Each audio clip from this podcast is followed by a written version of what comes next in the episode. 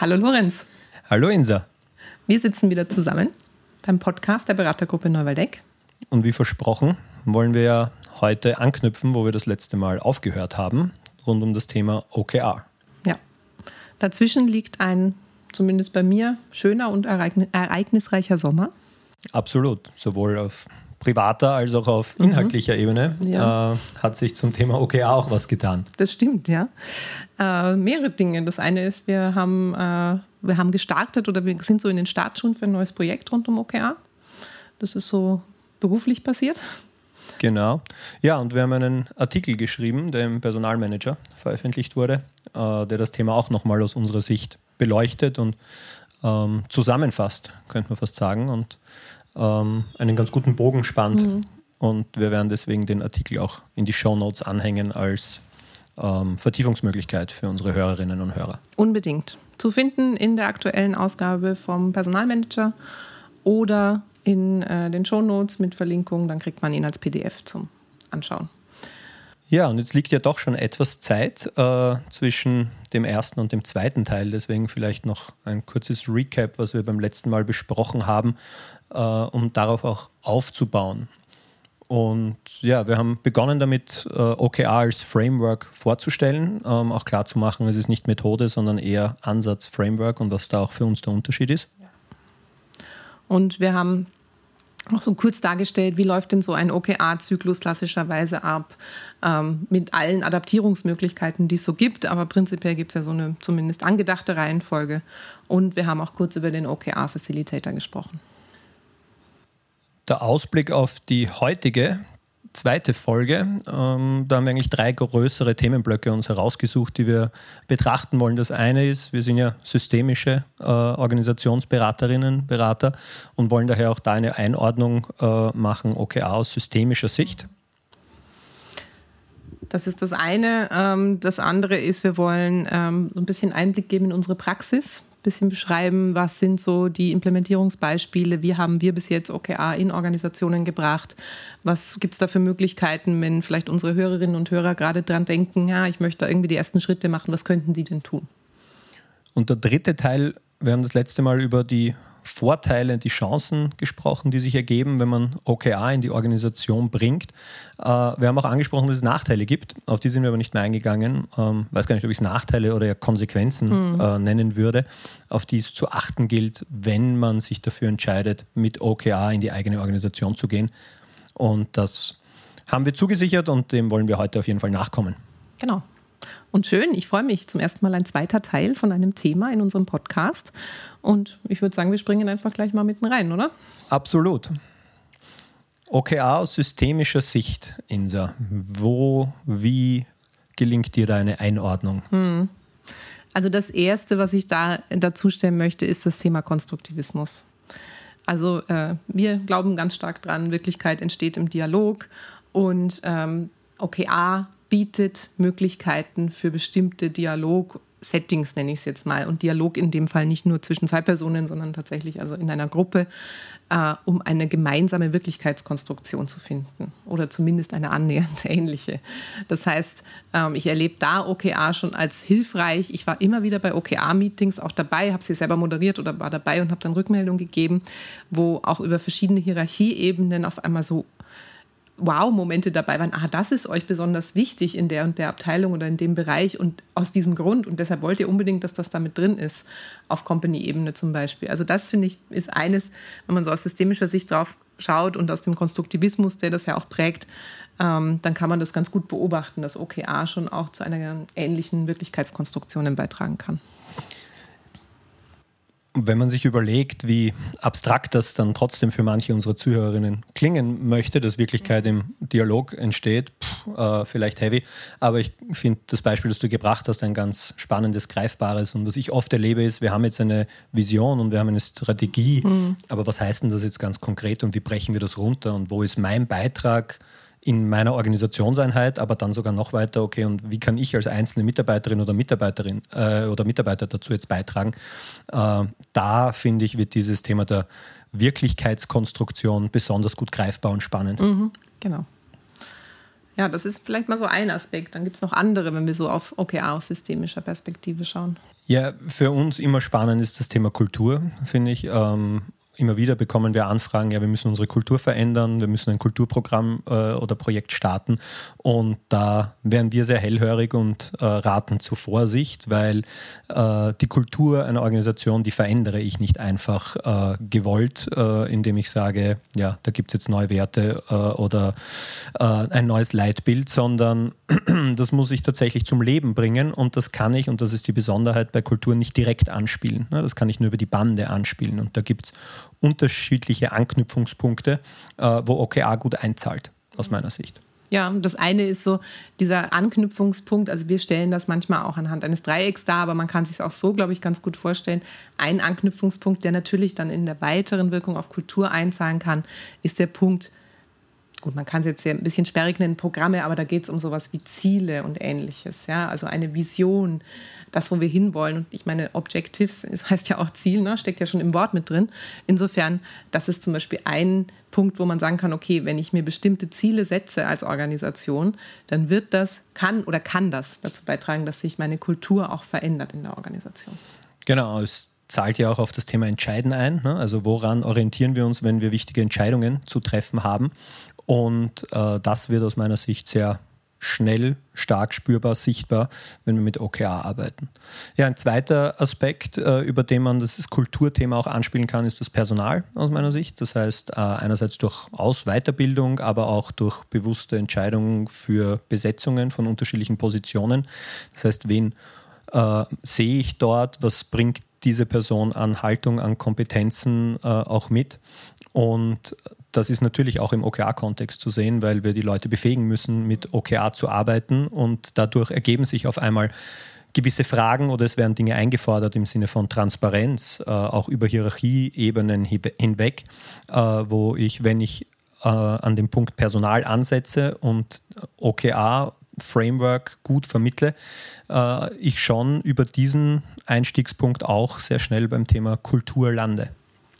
Absolut. Und jetzt denke ich gerade so auch an die Projekte zurück und denke mir so, ja, natürlich, dann sind da frisch ausgebildete OKR-Facilitator, die irgendwie sagen, ja, und Leute mit einbeziehen und bestimmte Meeting-Formate. Und das hat natürlich einen Einfluss darauf. Ja, die haben andere Kompetenzen dann vielleicht nach einem Training und das kann auch einen Einfluss dann auf die Kultur haben. Und da ist aber wichtig, also wir haben es beide, glaube ich, gut gesagt bei beiden Punkten bis jetzt, es geht immer um ein Kann. Also es das heißt nicht, ich führe OKR ein und damit verändert sich automatisch die Kultur. Also auch das wird nicht passieren. Der dritte Weg, ähm, und auch hier ist OKR ein, ein, kann ein Hebel sein, ähm, ist über Prozesse. Mhm. Das heißt, äh, natürlich können sich hier Abläufe durch OKR verändern. Es können neue Formate in Meetings integriert werden oder Meeting-Formate insgesamt aufgebaut werden, ja, oder auch überhaupt Meetings aufgesetzt werden, die es vorher so nicht gab. Menschen, die sich vorher noch nie ausgetauscht haben zu einem bestimmten Thema, kommen auf einmal wegen OKR zusammen. Und auch das kann dazu führen, dass zum Beispiel diese Meeting-Formate oder die Prozesse insgesamt, die mit OKR zusammenhängen, auch auf eine Kulturveränderung einzahlt. Ja, wenn ich mir das aus einer Metaperspektive äh, ansehe, aus dieser Prozesslogik, dann haben wir eigentlich zwei äh, Themen. Das eine ist der OKR-Prozess selbst, den ich in die Organisation bringe. Und das andere ist die Auswirkung, die der OKR-Prozess äh, oder OKR als Framework, wenn ich es einführe, auf andere Prozesse hat, die in der Organisation stattfinden, wie zum Beispiel ein Strategieprozess, äh, wie Vergütungsprozesse, äh, Zielvereinbarungsprozesse. Und da gibt es dann auch schnell äh, spannende Anknüpfungspunkte, die A betrachtet werden, äh, betrachtet gehören und B aber auch wiederum auf das Thema Kultur eine Auswirkung haben können. Mhm. Ja, und der dritte Punkt, der so uns eingefallen ist, als wir so gedacht haben, was könnten wir alles aus systemischer Sicht zu OKA dazustellen oder was wollen wir da auch gern dazustellen, ist das Thema Paradoxien. Der begegnet uns häufig. Äh, häufig vor dem Hintergrund, dass wir in Organisationen auf paradoxe Situationen treffen. Da gibt es äh, unterschiedliche Vorstellungen, unterschiedliche Zielvorgaben. Da geht es um, äh, ich weiß nicht, jetzt aus Compliance-Sicht zum Beispiel ein hohes Ausmaß an Sicherheit und äh, aus dem Banking kommend, KYC, Know Your Customer, äh, wie viele Hürden bauen wir uns mhm. selbst ein, um sicherzustellen, dass wir compliant sind. Und gleichzeitig geht es aber auch um hohe Umsatzziele beispielsweise und wir müssen unsere Markt äh, Perspektiven irgendwie erreichen können. Und das kann schnell in eine paradoxe Situation führen oder ich in eine Situation kommen, wo unterschiedliche Teile einer Organisation ganz unterschiedliche Vorgaben haben und die vehement verfolgen. Mhm. Ja, und da ist OKR, glaube ich, eine Sache oder ein Hebel, was das einfach ein bisschen schneller manchmal ans Licht bringen kann. Heißt nicht, dass das nicht auf andere Weise auch entsteht, sondern dass das einfach ein bisschen schneller oder ein bisschen offensichtlicher wird durch den Prozess, der vorgegeben ist. Ich glaube auch, dass in dem Zusammenhang spannend ist, wie ich als Organisation damit umgehe. Das eine ist, dass es mal sichtbar wird und transparent üblicherweise ist dann ein starkes Bedürfnis da, äh, ja, was machen wir jetzt, das eine oder das andere? Also es ist dann sehr schnell ein, ähm, ein binäres Denken, das hier vorherrscht, aber wir werden diese Paradoxien in Organisationen nie los. Und da ist OKR aus meiner Sicht schon spannend, wenn ich mir anschaue, aha, da hat beides seine Berechtigung, mhm. da zu sein, aber wie viel müssen wir im einen vielleicht nachlassen oder nachgeben und wie viel im anderen, damit ein Gesamtoptimum für die Organisation erreicht werden kann. Und ich glaube, dass OKA in dem Zusammenhang schon hilfreich sein kann, äh, das überhaupt mal zu identifizieren, aber dann auch ähm, ja, zwischen diesen zwei Extrempositionen eine, eine goldene Mitte zu finden, die für diese Organisation im konkreten Fall dann passend ist. Mhm. Ja, also ich glaube, so weit mal zu dieser systemischen Sicht auf OKR, ich meine, die schwingt immer weiter mit, auch wenn wir jetzt miteinander reden natürlich. Ich glaube, wir kommen gar nicht äh, aus unserer Haut heraus als systemische BeraterInnen. Ja, wir müssen ja aufpassen, dass das nicht eine ganze Folge zu OKR aus systemischer Sicht und alles, was äh, da noch im Kontext relevant sein könnte, wird. Deswegen würde ich sagen, als eine erste Einordnung für uns wichtig ähm, und wir glauben auch für die Personen, die gerne unseren Podcast hören wollen aber jetzt äh, handfest und konkret werden, wenn es ums Thema OKA in Organisationen bringen geht. Ja.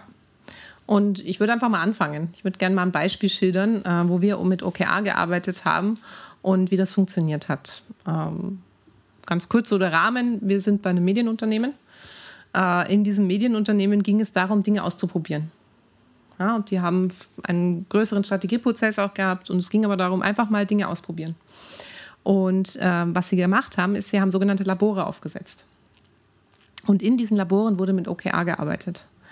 Da kamen crossfunktional Menschen aus ganz vielen unterschiedlichen Bereichen dieses, dieser Organisation zusammen. Die hatten ganz viele unterschiedliche Hüte auf, haben jeweils ihren Bereich so vertreten. Da gab es jemanden dann so, der hat äh, auf das Inhaltliche geschaut, dann gab es andere, die haben auf ähm, zum Beispiel Daten geschaut, ja, oder ähm, eben eine Kundenverbindung gehabt und ähnliches.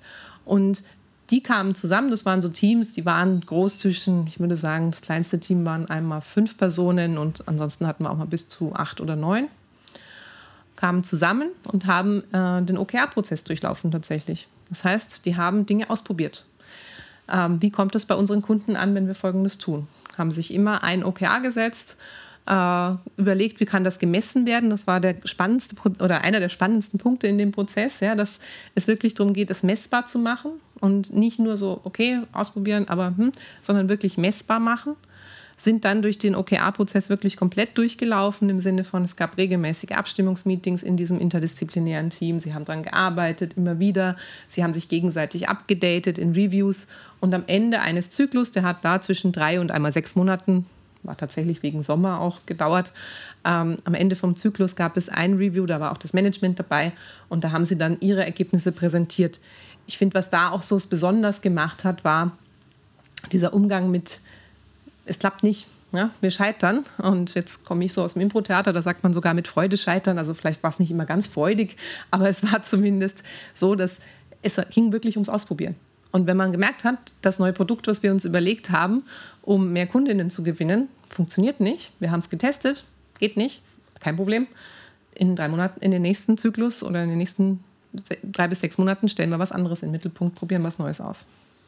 Ja, ich finde das Beispiel insofern spannend, weil es nicht einfach ein, gut, wir haben jetzt schon sieben Produkte und jetzt brauchen wir ein achtes, in dem Fall war, sondern wir haben bestehende Produkte und wir fragen uns, braucht in ein paar Jahren überhaupt noch ja. jemand?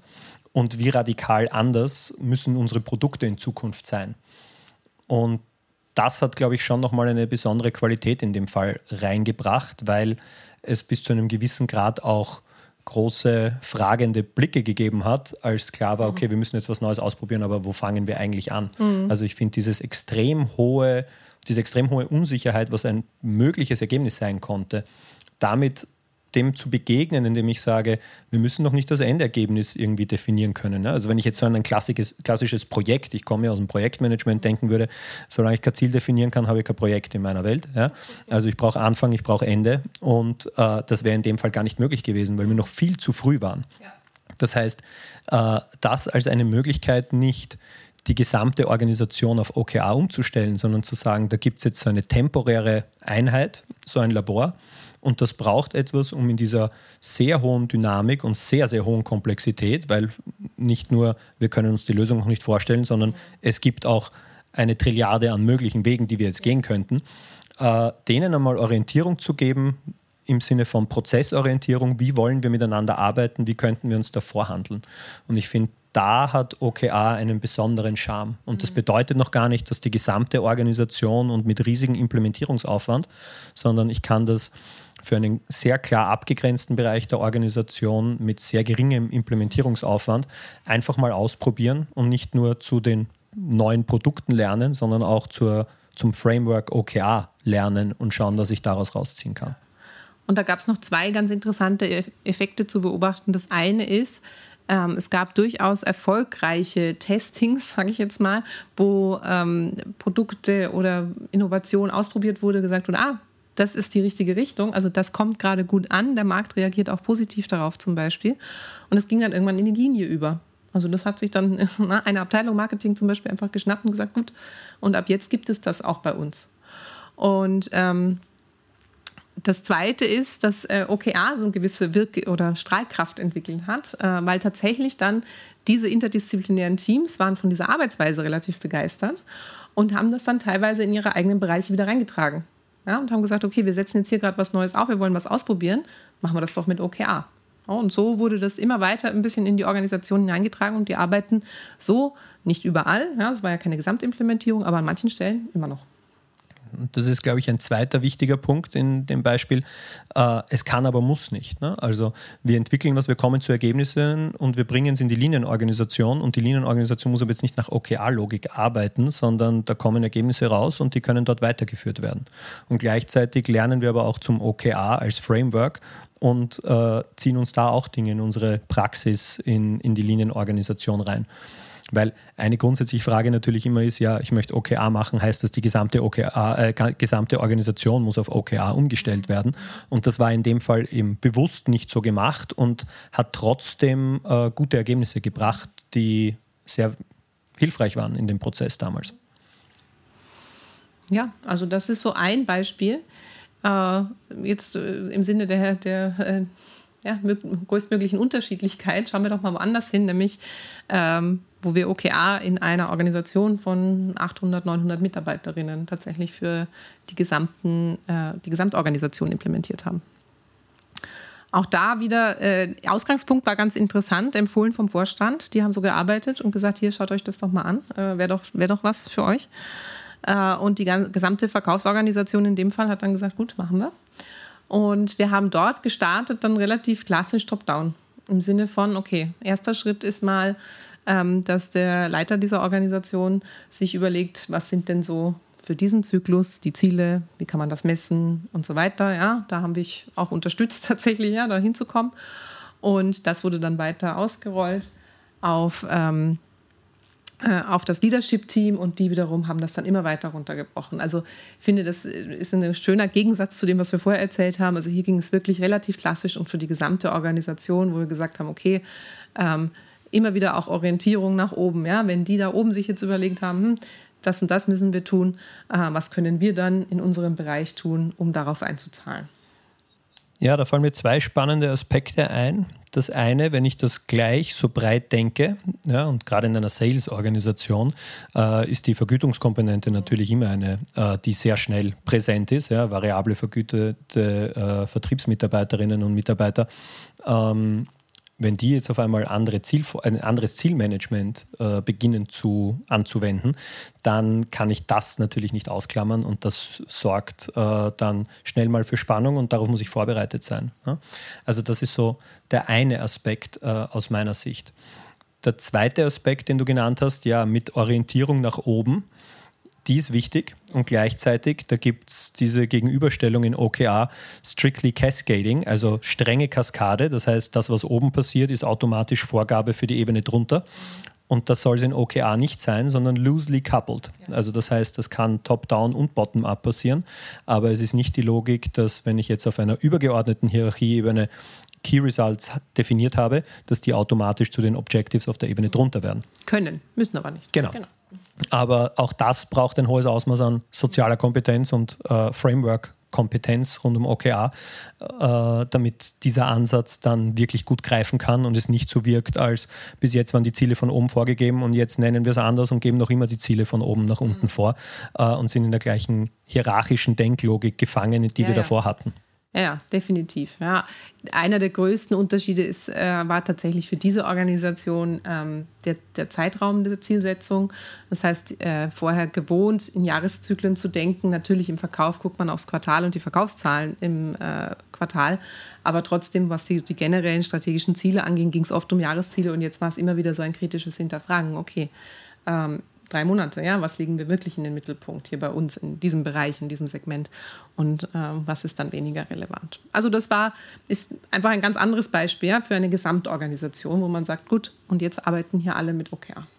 Wir haben noch ein drittes Beispiel mitgebracht und zwar die Implementierung von OKR in eine Organisation äh, und zwar über Piloten.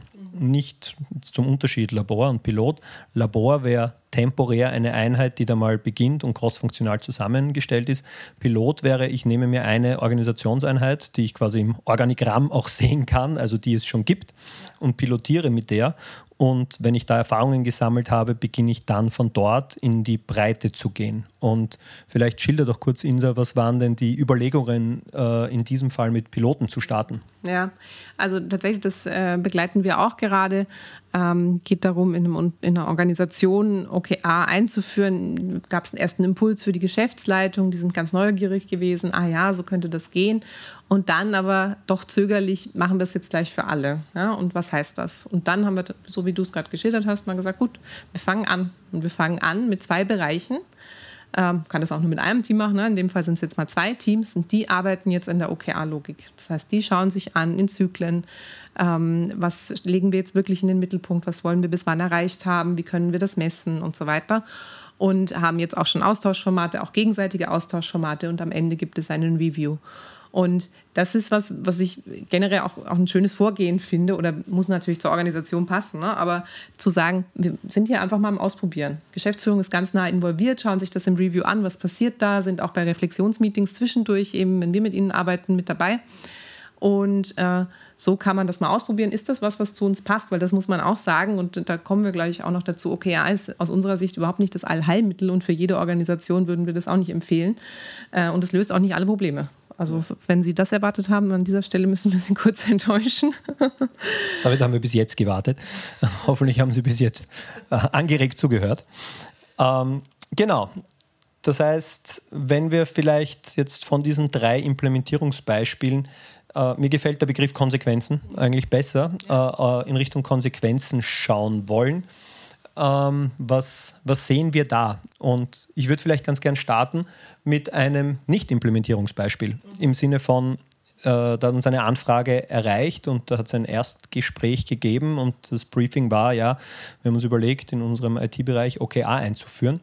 Und das Ergebnis nach äh, einer Stunde intensivem Austausch war, wir würden es nicht empfehlen, dass dort OKR eingeführt wird. Und der Hintergrund war, da gibt es schon sehr viel an unterschiedlichen Methoden, an Tools, die verwendet werden. Da wird nach Scrum-Logik gearbeitet und Projektmanagement wird nach Prince2-Standards gemacht. Und man hat festgestellt, es fehlt an Orientierung. Uh, und es gibt Unklarheit uh, bezüglich Performance Management, woran machen wir es denn eigentlich fest und wer sollte hier Leistung überhaupt beurteilen können. Und die Idee war, dazu jetzt OKR noch on top einzuführen. Mhm. Und einer der Gründe, äh, weswegen hier unsere Empfehlung gewesen wäre, damit eher zu warten und auf anderes zu fokussieren, war, da gibt es eine sehr große Anzahl an Methoden äh, mit sehr viel unterschiedlichen Begrifflichkeiten und die Übersetzungsleistung, die ist noch nicht erfolgt. Und da gibt es noch so viel Unsicherheit bei den aktuell bereits implementierten, dass die nächste Methode, ich nenne es jetzt mal Methode unter Anführungszeichen, äh, der hat man irgendwie so sehr viel zugeschrieben, was die alles klären und lösen wird können. Und äh, wir glauben, es wäre eine maximale Überforderung für die Organisation gewesen und dementsprechend zu dem Zeitpunkt aus unserer Sicht nicht zielführend. Absolut. Und ähm, da ist immer die Frage, ich meine, das ist so der Klassiker auch in der Beratung, ja. Ähm, auf welche Frage ist OKA eine Antwort oder für welches Problem ist OKA auch gerade oder sollte OKA die Lösung sein? Und da gibt es Situationen, da sagt man, das ist eine gute Idee oder eine gute Anregung und andere nicht. Äh, das Zweite, ähm, wenn wir so über Konsequenzen reden, ist ähm, Weiterdenken. Also das habe ich auch selber schon erlebt bei Kunden. Äh, weiterdenken, was Zielvereinbarungen angeht. Du hast es gerade schon gesagt bei der Sales-Organisation. Ne? Natürlich geht es da auch um Incentive-Systeme und ähnliches. Wie wird das verknüpft? Wie wird das verbunden? Und äh, übrigens, so unter uns gesprochen, was sagt der Betriebsrat dazu? Äh, auch nicht ganz unrelevant, immer mal wieder erlebt. Hm? Ja, einhergehend damit auch das Thema der Transparenz im Allgemeinen. Ja, also Transparenz ist ja meistens gut, aber meistens bei den anderen, nicht so sehr bei uns selbst. Äh, da lässt man sich dann vielleicht doch nicht so gerne in die Karten schauen. Und die Logik von OKA ist schon, dass all das über die Hierarchieebenen hinweg, was in einem Zyklus bearbeitet wird, auch transparent gemacht wird. Das heißt, die Objectives aller Hierarchieebenen transparent gemacht werden und auch die Key Results und auch das Tracking im Sinne von, was haben wir geschafft, was haben wir erreicht, was haben wir nicht gereicht. Und das bietet natürlich ja, viel an Chancen, aber auch viel Angriffsfläche, wenn da ein paar Lippenbekenntnisse reingeschrieben wurden und davon ausgegangen wurde, naja, schauen wir mal, was dann passiert. Ja, wie man in Wien sagen würde, schauen wir mal, dann sehen wir schon. Ja, ja. ja, genau. Also das äh, mit der Transparenz ist tatsächlich immer mal wieder so, auch so, habe ich schon erlebt, so als kleine Schockmomente, ja, wenn man so, okay, A erklärt dann so, ah, oh, okay, das heißt das also auch noch. Und ja, insofern wichtiger Punkt. Und ja, der letzte, ich glaube, wir haben es schon ein Stück weit angesprochen, ist das Thema, passt es zur Organisation? Also passt es zur Kultur der Organisation? Passt es zu dem Umfeld, in dem sich die Organisation auch gerade bewegt? Ja, ähm, also da kommen wir eigentlich wieder auch zu dem Punkt, so auf was ist OKA die Antwort? Ne, auf ja. welche Frage steckt, die dahinter steckt? Und vielleicht um es aufzumachen äh, um, und dann wieder zu schließen, was könnten Fragen sein, auf die okay eine gute Antwort ist. Ne? Also wenn es jetzt zum Beispiel darum geht, wir haben hier strategische, äh, visionäre Ideen, Themen, die wir gesammelt haben und die Frage ist, wie können wir die vorantreiben, wie stellen wir sicher, dass die die Aufmerksamkeit äh, in der Organisation bekommen, ja? also dass die im Fokus bleiben, dann kann es sehr spannend sein. Ähm, es gibt im OKA würden wir sagen, was Glaubensrichtungen, äh, inwiefern OKR stärker in Richtung Tagesgeschäft oder strategische Themen, ähm, ja, woran sich es eher orientieren sollte. Und für mich überwiegt da das Strategische, ja, also das Tagesgeschäft, das 0815 Tagesgeschäft äh, über OKR abzuwickeln, da verliert aus meiner Sicht die Methode Kraft. Und wenn mir das bewusst wird, dann ist aber die Frage, aha, das heißt, wir brauchen irgendwas fürs Tagesgeschäft und dann brauchen wir OKA für die strategischen mhm. Themen mhm. vielleicht. Und wie komplex machen wir es uns denn dann und steht das in einem Kosten-Nutzen-Verhältnis? Also jetzt nicht nur im Sinne Kosten für eine Implementierung durch externe Beraterinnen und Berater, sondern der interne Aufwand, der reinfließt. Zeit, äh, andere personelle Ressourcen, da steckt ja auch einiges dahinter. Ja? Also das vielleicht auch noch zum Erwartungsmanagement. Äh, äh, OKR natürlich kann auch im ganz Kleinen, ich kann mehr für mich selber Objectives und Key Results setzen, ja, kann das auch funktionieren. Die Wirkung, wenn ich es wirklich als Gesamtorganisation einführen möchte, braucht einfach auch ein bisschen Ressourcen und, und gerade am Anfang auch ein Investment ähm, in vielerlei Hinsicht. Und da ist oft die Frage, ja, und was heißt denn das, was kommt denn dann dazu? Und ich glaube, hier ist es spannend, äh, auch darauf zu schauen, ja, und was kommt dann alles weg? Also wenn es uns nicht gelingt, durch OKA auch irgendetwas, was wir bis jetzt gemacht und verwendet haben und wo viel Zeit und Ressourcen reingeflossen sind, dann nicht mehr zu tun an irgendwelchen Abstimmungszirkeln und Jahresplanungsmeetings mit hunderten Leuten, äh, wenn wir da etwas weglassen können, dann muss ich mir schnell auch die Frage stellen, wie ernst nehme ich es? Ähm, und oder brauche ich es überhaupt, lasse ich es lieber bleiben? Ja, und beim Thema Weglassen musste ich gerade ein bisschen lachen, weil das äh, ist schon fast ein anderes Thema, zu dem uns beide das auch zufälligerweise führen könnte. Lorenz und ich beschäftigen uns leidenschaftlich gerne und mit hohem Interesse mit dem Thema Loslassen, Aufhören oder Let it go, wie wir es manchmal auch nennen. Genau, ich dachte, du sprichst vielleicht Karaoke singen an, aber das machst du jetzt nicht. Ja, damit, um das nochmal zusammenzufassen, äh, kommen wir zu einem Ende äh, dieser des zweiten Teils äh, des Podcasts rund um OKR mit dem Fokus einerseits, wie ordnen wir das äh, mit so unserem Background aus dem Blick der Systemtheorie ein. Und ja, drei sehr unterschiedlichen Beispielen, wie wir OKR in Organisationen gebracht haben oder man es in die Organisation bringen kann. Und wo wir nicht sagen würden, das geht nur in der Maximalvariante, sondern erlaubt ist, was gefällt. Und die Frage ist eben, welche Frage stellen wir uns, auf die OKR die Antwort sein soll. Ja. Danke, Lorenz. Hat Spaß gemacht, mit dir wieder über OKA zu plaudern. Äh, wir hoffen auch, dass es Ihnen Spaß gemacht hat, zuzuhören. Wir freuen uns immer über Anregungen, Feedback. Wir sind, also Sie können uns beiden gerne schreiben. Äh, wir sind die Podcast-Hosts von Neuwaldeck. Äh, Sie können auch gerne über podcast.neuwaldeck.at uns Ihre Fragen, Resonanzen, Themenwünsche oder ähnliches schicken. Da freuen wir uns auch sehr von Ihnen zu hören. Und ach, wir müssen uns ja noch was ganz Wichtiges fragen. Lorenz, was haben wir uns denn noch nicht gefragt, was wir uns noch hätten fragen sollen? Ähm, wir haben uns nicht gefragt, wenn wir noch tiefer ins Detail gehen wollen, wie formuliert man denn Objectives and Key Results das eigentlich? Das stimmt. Das haben wir uns nicht gefragt. Wir machen es ganz einfach. Objectives qualitativ und Key Results quantitativ. Das ist die Antwort. Plim, plam, plum, könnte man sagen. Ist doch alles schon da, ist doch ganz einfach. Gut. Weiteres gerne steht zum Beispiel im Artikel. Also insofern vielen Dank, dass Sie heute wieder mit dabei waren. Bis zum nächsten Mal. Bis zum nächsten Mal. Ciao.